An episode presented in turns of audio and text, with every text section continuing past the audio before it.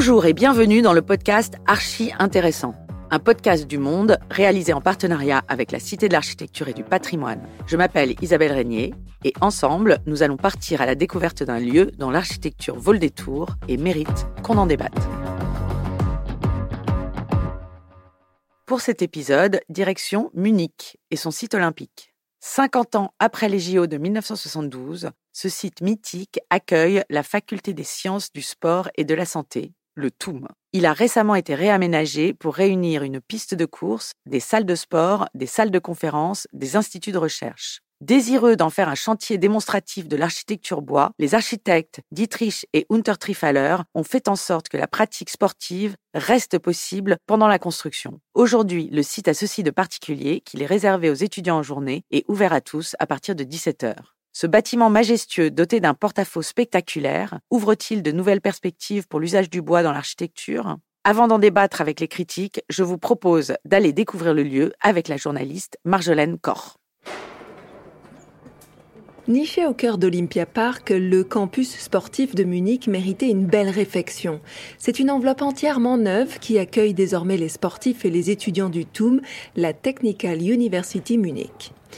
Pour y accéder, il faut passer devant les structures emblématiques des Jeux, la halle et le stade, dont la structure transparente rappelle les Alpes bavaroises. En contrebas, discret mais imposant par sa taille, le nouveau campus a pris place entre les stades. Pour y pénétrer, il faut passer par une entrée provisoire. Les travaux ne sont pas encore achevés. Ils ont été conduits par tranche pour permettre aux utilisateurs du site de continuer à le fréquenter. L'architecte Moore Untertrifaller nous guide vers la rue intérieure pour entamer la visite.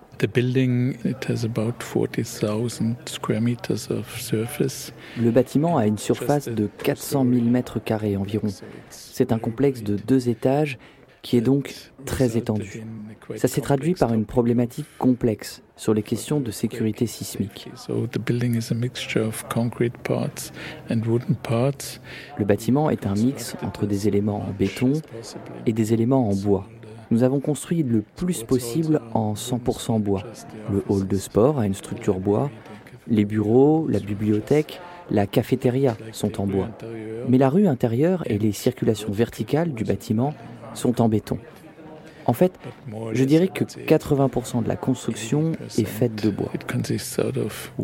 Concevoir un bâtiment de cette envergure, majoritairement en bois, était un défi. Les architectes ont donc dû s'adapter et faire preuve d'ingéniosité. Chaque hall de gym est composé de poutres de 27 mètres de long, mais elles ne sont pas très larges, 27 cm environ. Donc 2 mètres de haut, 27 mètres de long. C'était un vrai défi à produire, et même de disposer d'un hall dans lequel on puisse produire ces éléments. Et à l'intérieur de ces éléments, il faut que des personnes puissent aller fixer les écrous, avoir l'outillage, sur la route, il a fallu un convoi exceptionnel, similaire à ceux utilisés pour les pales d'éoliennes. Tout était préfabriqué, la structure principale ainsi que les éléments de couverture.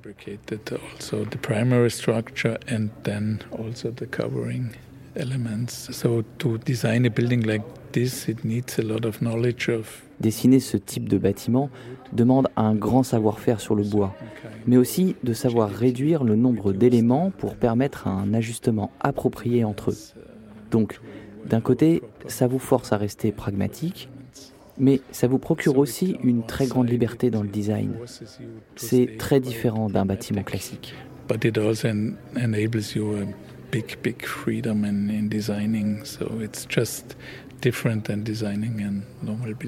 Le directeur du TUM, Till Lorenzen, estime que les défis à relever étaient grands pour répondre à une demande spécifique, accueillir à la fois les étudiants en sport, mais aussi le grand public pour des activités sportives et de loisirs, car c'est là l'originalité du lieu. Il mixe les types d'usagers.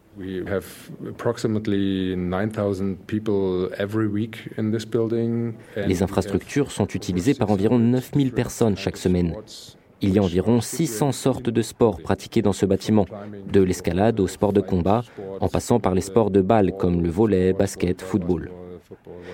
Quel que soit le sport auquel vous pensez, vous le trouverez ici ou presque. Je pense que ça doit être vraiment spécial pour un architecte. Ça ne doit pas être facile de construire un building qui peut accueillir ce flux de personnes.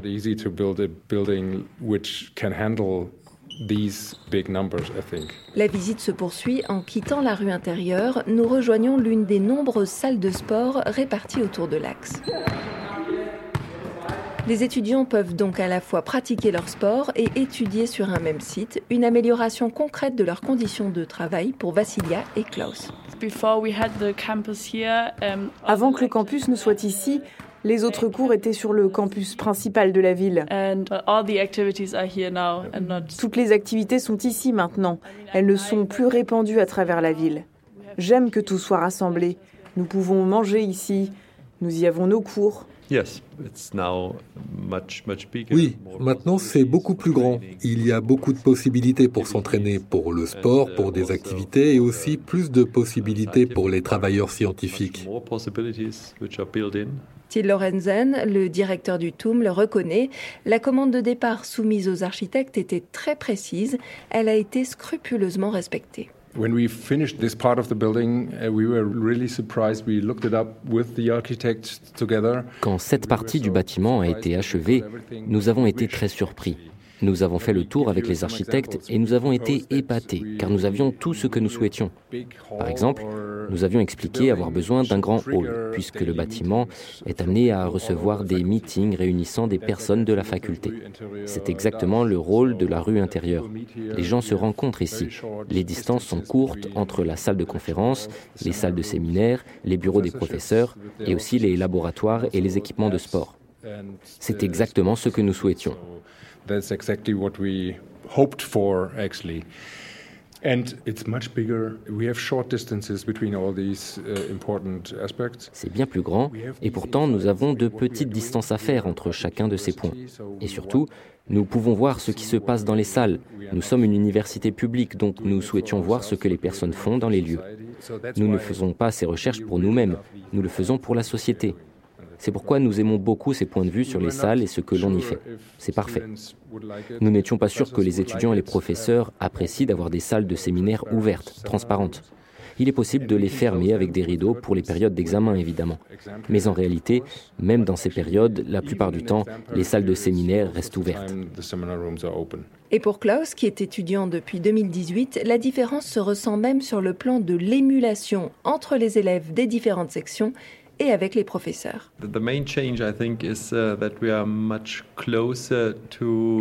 Le principal changement, je pense, c'est que l'on est plus proche de nos professeurs, de l'équipe, donc nous avons beaucoup plus d'échanges. Entre les étudiants, bien sûr, et tous les autres qui travaillent ici et nous donnent des cours. On ne se rencontre pas uniquement lors des cours. On peut se croiser et prendre un café, se croiser à l'heure du déjeuner. C'est vraiment sympa d'être tous ensemble ici tous les étudiants de toutes les catégories de sport se rencontrent ici. C'est vraiment sympa. Autre particularité du bâtiment, il parvient à être très économe en énergie. Un résultat possible en consacrant dès la conception un budget conséquent, décrypte l'architecte. L'énergie pour nous est un sujet important depuis quelques années. Ce bâtiment n'est pas labellisé. En réalité, il a un label maison passive, mais c'est très difficile de faire des calculs sur des volumes aussi énormes. Le label maison passive est plutôt développé pour les bureaux et les maisons particulières, pas pour des espaces comme celui-ci. Malgré tout, la consommation d'énergie est très basse. Nous avons un chauffage géothermique dans le sol. Le bâtiment dans son ensemble est chauffé et climatisé grâce à cette installation géothermique. Le toit est complètement recouvert de panneaux photovoltaïques. Le site est donc quasiment autosuffisant. Si vous construisez aujourd'hui, je pense qu'il est de votre responsabilité d'atteindre ces objectifs. Alors, bien sûr, cela coûte de l'argent. Et c'est difficile de calculer en combien de temps cet équipement sera rentabilisé. Mais je pense que c'est un défi de notre temps, de construire d'une manière à la fois contemporaine et anticipatrice. Nous reprenons la visite en nous dirigeant vers la pièce maîtresse des lieux, la canopée, située à l'autre extrémité de la rue intérieure. Une vaste avancée qui couvre à la fois la piste d'athlétisme et la rue extérieure, perpendiculaire à la rue intérieure, qui fait office de terrasse et de parking à vélo. Ce toit surprend par son ampleur de 20 mètres de large, sans aucun pilier apparent. La canopée est donc divisée en 32 pièces préfabriquées. Chaque pièce fait 5 mètres par 32 mètres, 20 mètres dehors, 12 mètres dedans, pour stabiliser la canopée.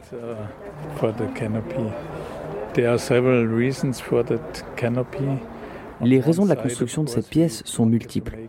D'un côté, on voulait faire un geste vers le paysage, l'embrasser avec ce toit, mais aussi donner un élément à ce bâtiment qui contient environ 2500 pièces.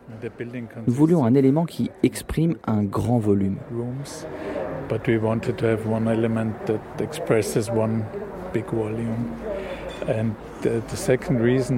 La deuxième raison tenait à l'image déjà donnée lors du concours. Nous souhaitions recouvrir la piste d'athlétisme pour que les profs puissent, depuis les laboratoires, observer l'extérieur. Cela fonctionne plutôt bien en réalité, en protégeant l'espace extérieur et la terrasse pour les étudiants où ils peuvent venir se restaurer. Pour Mourunter Trifaller, le défi consistait à proposer un bâtiment sobre qui s'intègre parfaitement dans un site emblématique, celui des Jeux Olympiques de 1972.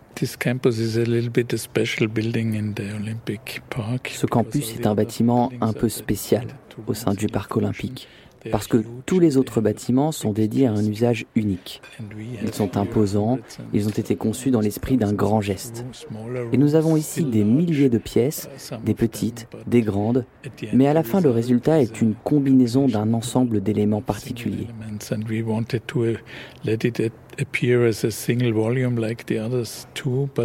Nous voulions que le bâtiment apparaisse malgré tout comme un bloc, un seul volume, comme les autres bâtiments du parc, tout en étant beaucoup plus modeste.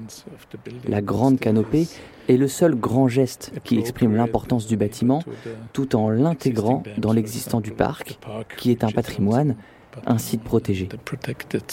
Il reste encore plus d'un an de travaux pour terminer la dernière phase de construction qui comprendra l'aménagement d'une grande passerelle au niveau de l'entrée. Son inauguration prévue fin 2024 achèvera de donner toute sa dimension au site. Après cette visite, place à l'analyse. Dans le cadre des rendez-vous critiques qu'organise régulièrement la Cité de l'Architecture et du Patrimoine, mes confrères ont débattu de la transformation du TOUM. Autour de la table, les critiques Philippe Trétiac, Sophie Trelka, Richard Scoffier et Francis Rambert, le directeur de la création architecturale à la Cité, qui animait la rencontre.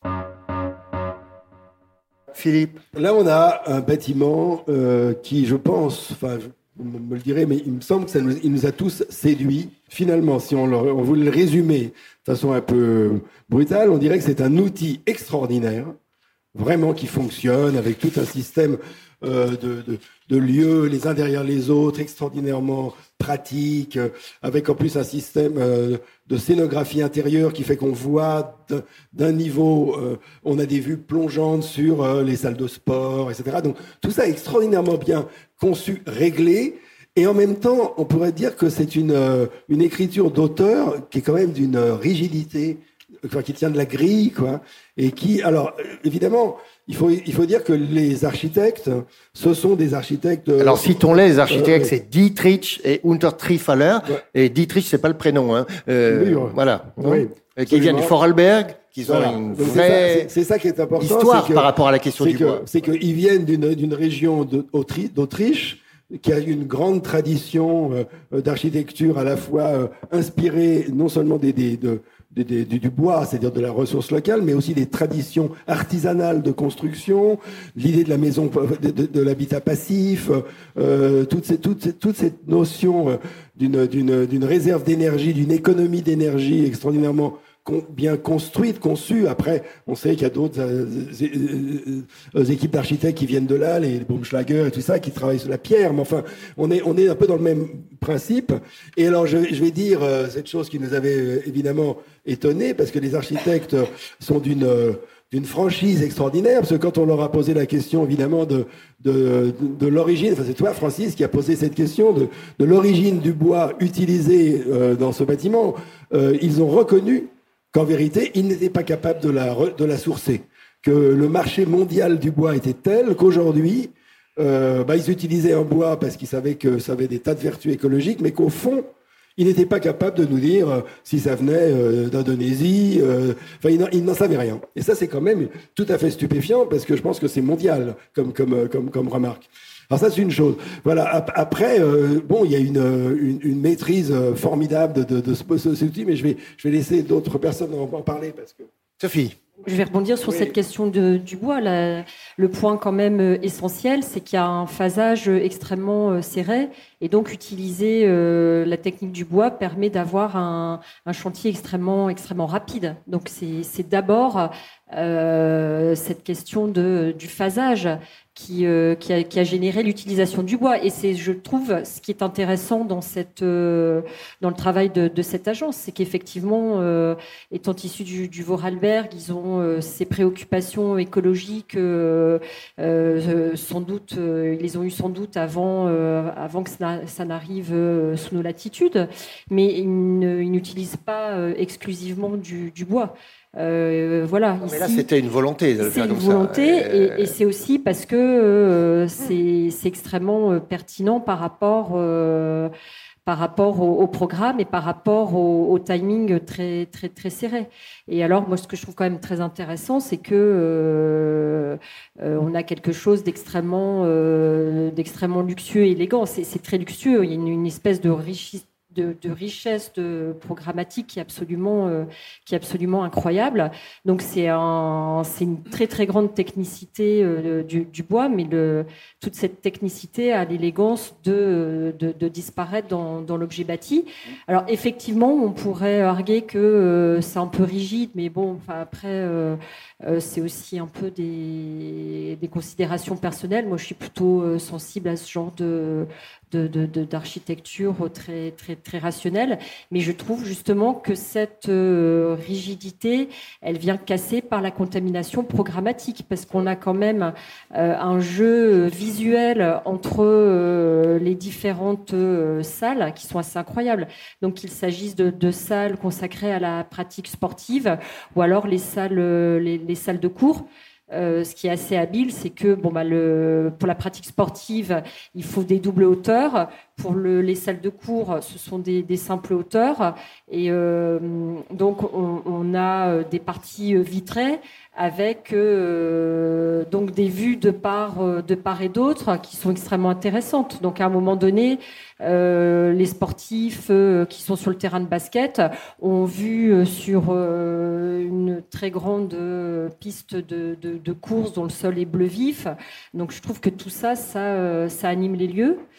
Et puis après, je trouve qu'il y a quand même un, tour de force avec cette, cet immense auvent puisqu'il y avait quand même une, préconisation dans, la commande du concours qui était de construire quelque chose de d'étonnant qui puisse répondre à l'architecture de, de et de Kunder Benich, donc cette immense euh, tente qui avait été construite euh, pour les Jeux Olympiques de, de Munich en, en 72. Et, euh, et donc, je trouve que c'est un, un pendant très contemporain et euh, c'est complètement l'opposé, donc à quelque chose de très, euh, de très courbe, de très fluide. Ils viennent donner, euh, ils, viennent, ils apportent un, élément très linéaire, très radical, très horizontal. Et, euh, et, donc les deux, les, les, deux dialoguent très bien, se, se valorisent l'un l'autre. Et donc ce qu'il faut savoir, c'est que l'architecture de, de, de, de Freyotto euh, est en passe d'être classée patrimoine mondial. Il ne faut pas oublier Gunther Benich hein, dans l'histoire. Gunther Benich, bien sûr, bien sûr, oui, oui, tout à fait. Et que le, le, le site olympique, il est vraiment un, un symbole architectural de, de, la liberté intellectuelle euh, après, euh, après la dictature de, la guerre. C'est vraiment un, un monument de, la République fédérale. Voilà, donc moi je suis, je suis plutôt, je suis plutôt enthousiaste. Alors Richard, est-ce que tu as été séduit par l'efficacité du plan, par euh, euh, peut-être déçu par ce problème de filière du bois? C'est vrai que on a tous été marqués par ça. Que... Non, mais moi, j'étais très frappé déjà quand, dans le dossier de presse, quand on voit la, photo aérienne, effectivement, faut qu'on plus ou moins, vous en avez plus ou moins parlé, quand on voit la partie donc euh, de frais auto avec et comment les, les, autoroutes comme ça, elles s'accordent parfaitement. Donc il y, a toute, il y, a toute, une mythologie comme ça autour de la voiture euh, libératrice et comment les, les formes de frais auto elles s'accordent parfaitement donc euh, à ces, ces, ces flux euh, autoroutiers et puis donc comment aussi euh, le travail paysager il vient renforcer encore ce, ce, plan totalement organique. Et c'est vrai que voilà, le, le, plan de, de Dietrich Untertrifaller, il tranche, comme, comme vous l'avez dit, il tranche complètement avec ça. C'est vrai que c'est peut-être l'ordre actuel aussi, voilà.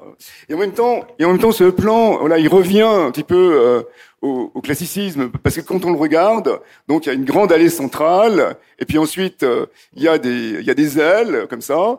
Et la grande allée centrale, c'est là où effectivement il y a la desserte principale, et puis après donc on passe dans les ailes, et puis entre les ailes, soit il y a des cours qui sont plantés, soit il y a des salles de sport. Et ça rappelle un petit peu, disons, le, le plan de l'Hôtel Dieu à Paris. Voilà, c'est pareil, il y a une grande allée centrale comme ça, qui est dédoublée par les circulations, et puis après, donc, euh, il y a des ailes des chambres autour des, autour des cours. Voilà, ça c'est, il y a un côté voilà très très classique quelque part. C'est assez, euh, je trouve ça assez euh, frappant. Quant au bâtiment, je trouve que ce bâtiment, c'est vrai qu'il a, il est assez beau parce que justement, il a une certaine euh, disons, brutalité. On est dans la surface, c'est-à-dire on, on, rejoint l'Acaton vassal. Euh, hein, quand, les, choses sont grandes, putain, c'est qu'elles sont grandes. quoi. C'est pas parce qu'on cherche pas à te, voilà, on cherche pas à te faire croire qu'elles sont plus grandes qu'elles ne sont. Elles sont vraiment grandes. Et d'ailleurs, je me rappelle, et quand on voit par exemple les salles de sport, parce que donc là, le passage, le, le passage central, donc il est surélevé, donc on arrive par là. Hein, et puis, on, y a, tout est vitré, la lumière. Enfin, tout est très agréable parce que tout est ample, vitré, transparent. Et donc, du passage central, on voit les salles de sport avec des rideaux. Et puis parfois, les rideaux s'ouvrent. Et puis derrière la première salle de sport, il y en a une autre. Et puis le rideau s'ouvre. Et derrière la deuxième salle de sport, il y en a une autre. Quoi. Donc, effectivement, on est, on est fasciné comme ça par euh, la grande dimension. Et c'est vrai que ça me rappelle un article de Michel Cournot qui, qui critiquait euh, Spielberg euh, dont euh, les, chevaliers, les, les, les aventuriers. d'âge perdu, voilà, il disait que voilà, il comprenait pas la, il, comprenait pas la dernière scène, hein, hein, parce qu'effectivement Spielberg faisait voir l'arche, et puis après la caméra reculait, il y avait un zoom arrière, et puis tout d'un coup on était dans un gigantesque hangar, et lui il lui disait putain mais qu'est-ce que t'as fait Spielberg, t'es complètement con, tu aurais pu faire ça avec euh, beaucoup moins de, moyens. Il suffisait simplement de, voilà, je sais pas quoi, de, de, créer une ambiance quelconque, mettre de l'ombre, et puis tu pouvais avoir le même effet, tu vois, sans, être obligé de tout voir. Mais ça, c'est vrai que c'est deux conceptions hein, des choses, voilà, qu'on a dans le cinéma, mais qu'on a aussi donc euh, dans l'architecture. Et c'est vrai qu'aujourd'hui, donc, euh, c'est la, la deuxième qui, qui domine. Voilà, puis c'est pareil aussi pour les, le porte-à-faux. C'est vrai qu'il est, euh, il est sidérant là aussi quelque part. Hein. Bien que, bien qu'on comprenne malgré tout comment il tient, parce que là, on voit très bien qu'il y a euh, un poteau qui porte ce porte-à-faux de 18 mètres, et puis après derrière, 8 mètres derrière, donc il y a un câble qui le, qui le retient. Voilà, donc il y a, il y a la fois, on reste hein, dans une dans une certaine, disons, rationalité, mais ceux qui, mais ceux qui, mais ceux qui, disons. Euh, disons, euh, fait poésie ou ce qui impressionne, hein, c'est la grandeur réelle des choses. Quoi.